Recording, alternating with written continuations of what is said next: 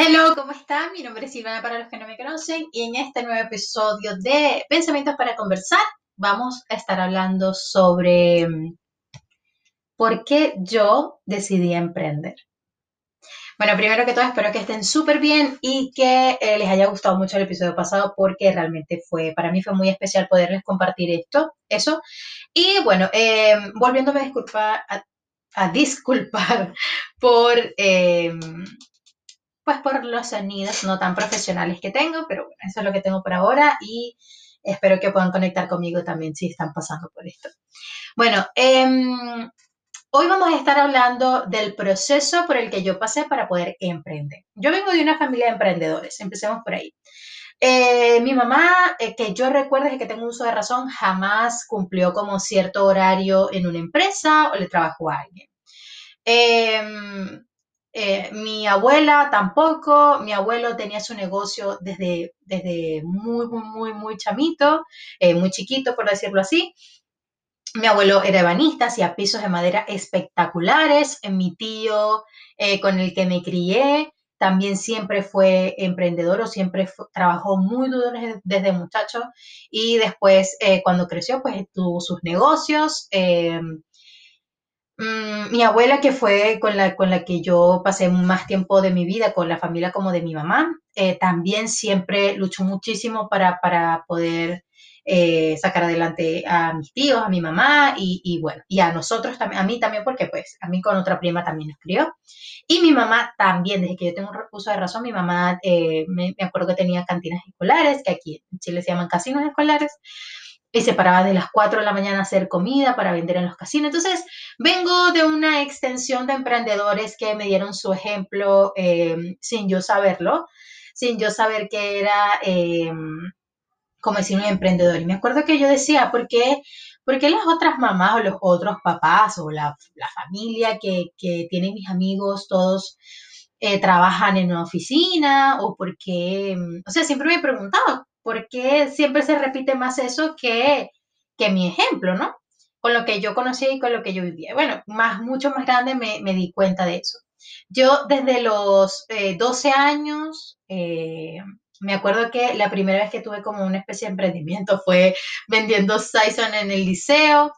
Eh, me acuerdo que les mostraba como, disculpen la risita, les mostraba los catálogos a, mi, a mis amiguitas y no sé qué, pero eso me duró muy poquito. Después de eso, bueno, eh, mi, prima, que era como, como mi hermana mayor, ella siempre vendía también cositas en el colegio, pulseras, después empezaba a vender que si perfumes, anillos, cosas así, y a pesar de que gracias a Dios no nos hacía tanta falta, era como más bien una, un aprendizaje que mi abuela, que mi mamá, que mi tío nos dejaban hacer, porque era como necesario para poder madurar y poder saber lo importante que era tener tu propio dinero y también cuidarlo, ¿no? Cuidar las cosas de dónde te vienen y todo lo demás. Pero yo siempre fui como más tranquilita, fui como entre comillas más bobita, más tontita, entonces no era tanto eh, como ella, mi, hermana era muchísimo más movida y eso hoy en día eh, pues lo entiendo, lo comprendo y siento que me parezco muchísimo más a ella ahora.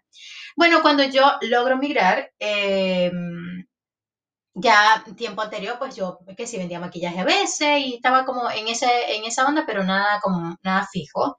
Eh, tuve un puesto de perro caliente, no, sí, sí, tuve un, puesto, tuve un puesto de perro caliente unos años también antes de mirar.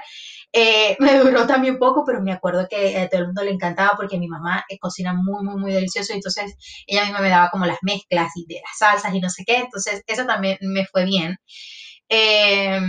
pero bueno, cosas de la vida, eh, migro, cuando llego aquí, pues me toca otra vez llegar en una situación, yo creo que esto nunca jamás se lo he contado en ninguna, en ninguna plataforma, en ninguna red social, pero yo llegué a Chile y llegué en casa de una persona que era conocida de la familia y sin salir mucho, sin hablar mucho más del tema, pues no era lo que yo esperaba porque iba a llegar a trabajar ahí.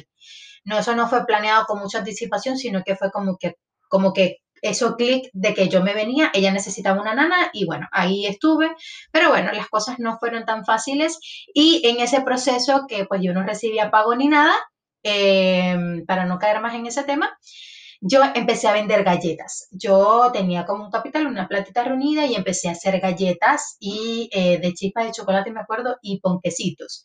Los vendía a las personas de la iglesia, eh, ya ahí ya era miembro. Eh, a las mismas personas del condominio y ahí reuní un dinero que con ese dinero logro mudarme por primera vez sola, ya tenía mi carnet, mi root, o sea, sola no, con familia, pero ya no estaba como dependiendo de alguien y ahí empezó a buscar trabajo, gracias a una prima conseguí un restaurante y así se fue dando que pues ya no, no, eh, no estaba emprendiendo, sino que estaba trabajando y nunca le había trabajado absolutamente a nadie, nunca me dejaron trabajar antes, entonces también fue un choque. Cuando yo me, yo me devuelvo a Venezuela, me caso, me devuelvo a Chile, eh, yo entro de nuevo a trabajar en un call center y yo estaba, de verdad, la vida no me daba para más. Disculpe.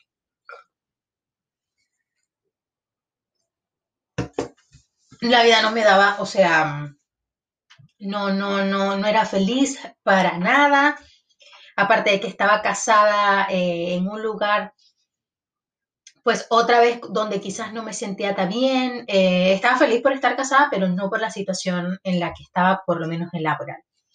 Así que eh, yo el día que decido ya me voy a poner las pilas porque en este trabajo que yo voy a lograr reunir el capital para empezar a hacer uñas.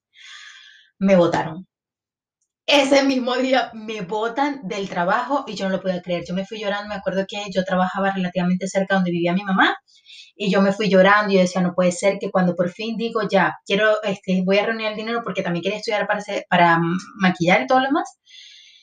Ay, no lo podía creer. Bueno, la cosa es que yo empiezo de nuevo a buscar trabajo como manicurista y eh, un día hice como una especie de prueba donde era muy cerca de mi casa y al otro día o a los dos días me llamaron que había quedado porque la persona que se había como comprometido a ir no fue. Yo estaba que no cabía porque era cerca de la casa, lo único que era el aire libre y estaba empezando el invierno, así que era como complicado, pero yo dije que sí de una vez.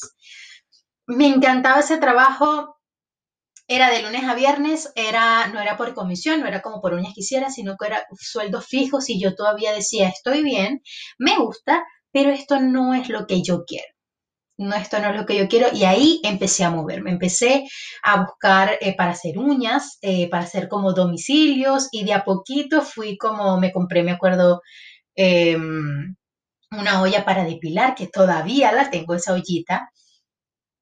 Y em, eh, cierra, yo quería seguir trabajando ahí porque era de lunes a viernes y los fines de semana para hacer domicilios, perfecto, pero ese lugar donde yo trabajaba quebró y lo cerraron. Después de ahí, eh, yo empiezo a buscar trabajo, consigo una peluquería, malísimo. Después de eso, eh, tuve un break y empecé a trabajar con Intel, con, con una compañía X de internet, pero no era Intel, no era Intel. Me fue terrible también y después consigo trabajo en una cuestión de uñas de nuevo, pero ahí estuve mucho más tiempo, me iba muchísimo mejor, pero la mente laboral era terrible. Yo dije, hasta aquí te llego, no puedo más, no quiero trabajarle a nadie más, no puedo compartir un espacio con tantas personas porque éramos como 16 chamas que hacíamos uñas todas y era una competencia, era, una, era horrible, era súper tóxico. Así que sin extenderme más, un día que me quisieron dañar con dinero, como que eso no fue lo que hiciste tú y bla, bla, y en un trabajo que me había llevado casi que cuatro horas, yo dije, me voy, no aguanto más y así.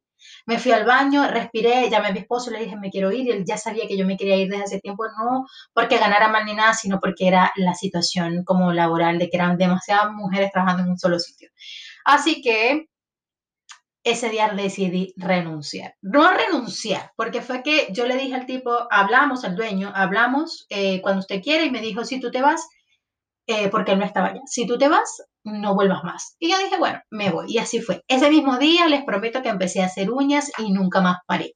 Y ahí eh, me tuve que dar cuenta de que el miedo que yo tenía me había quizás restado demasiado tiempo que yo pude haber aprovechado para trabajar por lo que yo quería. Yo trabajaba muchísimo. La primera que llegaba yo era la que vivía más lejos. Era como muchas cosas y yo decía, no puedo, no puedo creer que todo esto, que yo me esté esforzando tanto y que a la final terminó así. Pero al final entendí que todo eso era parte de un aprendizaje y que yo, así como hay gente que no sirve para emprender, yo no servía para estar eh, siendo como trabajadora de nadie, sino más bien que podía. Sentía yo que tenía la suficiente fuerza como trabajar por mí misma y desde entonces nunca más le he trabajado absolutamente a nadie. Empecé haciendo domicilios, después eh, empecé aquí en mi casa hasta que llegó la pandemia y después que invertí muchísimo dinero, pues me viene eh, eh, necesidad de volverme a reinventar y así nació Segunda Vida. Segunda Vida para mí ha sido literal, no es porque o sea, el nombre iba mucho de la mano que se le da una segunda oportunidad a la ropa porque es intervención de ropa, eh, reciclaje textil y todo lo demás, pero en realidad Segunda Vida es mi segunda oportunidad de emprender, mi segunda oportunidad de, poder hacer... Em, de un proyecto que tenía tiempo queriendo hacer, como lo conté en el episodio pasado, que quería, quería estudiar diseño de vestuario, diseño de moda. Esto para mí ha sido maravilloso.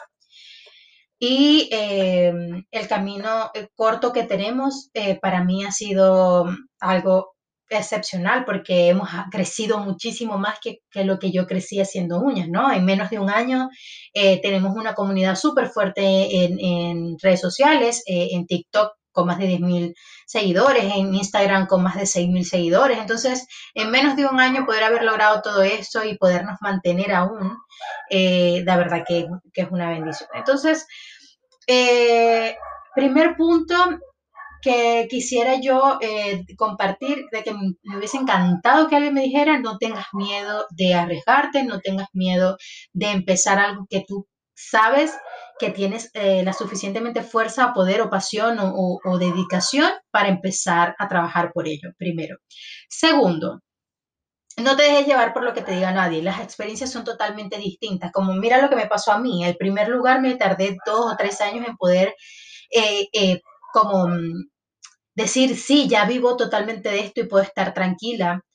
Puedo invertir dinero constantemente, pero mm, con segunda vida, en menos de un año he logrado una comunidad que en tres años no logré con, con Silva Nails Art. Entonces, no era solamente, eran cosas que no, que no, o sea, son cosas que no puedes dejarte llevar porque son experiencias, experiencias totalmente distintas. O sea, a lo mejor a mí me fue así, pero a ti te puede ir muchísimo genial con las uñas y puedes lograr tener 500 salones de belleza si tú quieres. Entonces, como esa parte.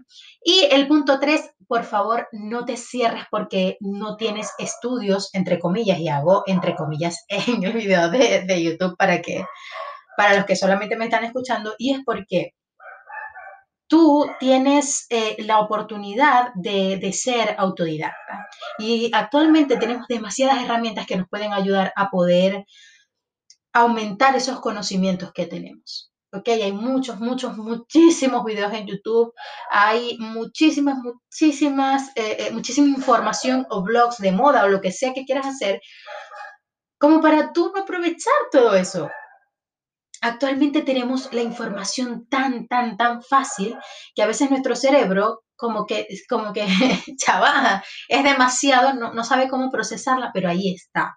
Entonces, si no tienes la oportunidad de estudiar, no te preocupes. Si tienes el conocimiento, yo con las uñas jamás estudié hasta después de mucho, mucho tiempo, donde hice un taller de perfección, ni siquiera fue nada de inicio, de perfección de estructura acrílico, por ejemplo, y de diseño después, antes, justo con empezar la pandemia, hice recién, o sea, antes de dejar de hacer uñas como tal, hice recién un taller de caricatura. Entonces, de a poquito yo sola y con obviamente eh, dando lo mejor de mí, yo de verdad trabajaba muchísimo, muchísimo, eso sí lo puedo reconocer de mí misma, y aprendí muchísimo mediante mi experiencia. Y ahora con la ropa, yo solamente tuve dos personas que me han ayudado a conocer una máquina de coser, a, a, poder marcar un patrón en la, en la, tela y siempre lo digo que es una de, mis, una de mis ex clientas, que es la Cata, y una hermana de la iglesia que se llama Jenny, que yo las amo a las dos porque gracias a ellas y al impulso y, y, y al tiempo que ellas me dedicaron, aunque, sea, aunque solamente fue uno o dos días, gracias a ellas yo me pude tener como esa fuerza de decir, ¿sabes qué? Yo voy a empezar. Me compré una máquina de coser, súper baratica, súper casera, súper que le soplaba y se rompía, pero con eso empecé a hacer muñeras y al principio me quedaban horrorosas, pero después, hoy en día, si pueden pasarse por segundavida.cl en Instagram, pueden ver que hago bolsos, que hago gorros, que hago pantalones, shorts y muchas otras prendas más. Me falta mucho por aprender, pero no me detuve porque no sabía. Y eso nunca ha sido uno de mis miedos, el no saber porque sé que en el proceso lo voy a poder aprender. Que sería maravilloso que yo hubiese podido estudiar diseño de vestuario, que hubiese podido estudiar estética integral o lo que sea. Sí, claro que sí, me hubiese encantado. pero no me detuvo por no, no me detuve por no tener la oportunidad de tener como el dinero o la oportunidad, valga la redundancia, de estudiar ninguna de las dos cosas. ¿Qué más adelante voy a querer estudiar? Por supuesto, hay cosas que no se me dan tan fáciles como el marketing, el branding, esas cosas que sí quiero estudiarlas y que sí, según yo, eh, pues necesito estudiar muchísimo más. Pero bueno, cada uno de nosotros tiene sus habilidades, sus, fortalezas, sus debilidades y tiene que usarlas absolutamente todo a su favor para poder salir adelante. Así que esa es mi historia súper resumida en 15 minutos y algo. De verdad que espero que con cada uno de estos episodios, con cada uno de estos pensamientos que conversamos, ustedes puedan tomar ese impulso para empezar a trabajar por ese lugar hoy por ese lugar en donde quieren estar mañana. Hoy se trabaja por ese lugar en donde quieres estar mañana. Yo trato de, recordarme eso todos los días. Algunos días cumplo con lo que quiero hacer, algunos días no. Pero eh, hay que ser más disciplinado, hay que ser más constante y hay que tener mucha paciencia porque esto no es de un día para otro. Así que de verdad, hoy otra vez, espero que les pueda servir muchísimo mi experiencia, que puedan verse en este espejo y siempre estoy compartiendo muchos consejos, muchas, muchas más partes de esta experiencia, de este camino tan largo que han sido casi seis años desde que llegué a Chile. Eh, que es donde he crecido de manera profesional y personal más que nunca, porque obviamente como la mayor parte de mi adultez la he vivido aquí, eh, siempre lo ando eh, contando en mis redes sociales, en YouTube, en, Instagram, hasta en TikTok. Este, eh, estoy comentando mis historias, así que de verdad que espero que lo puedan tomar para ustedes y aplicarlos en su vida. Que tengan muy, muy linda semana y nos vemos en un próximo episodio. Chao.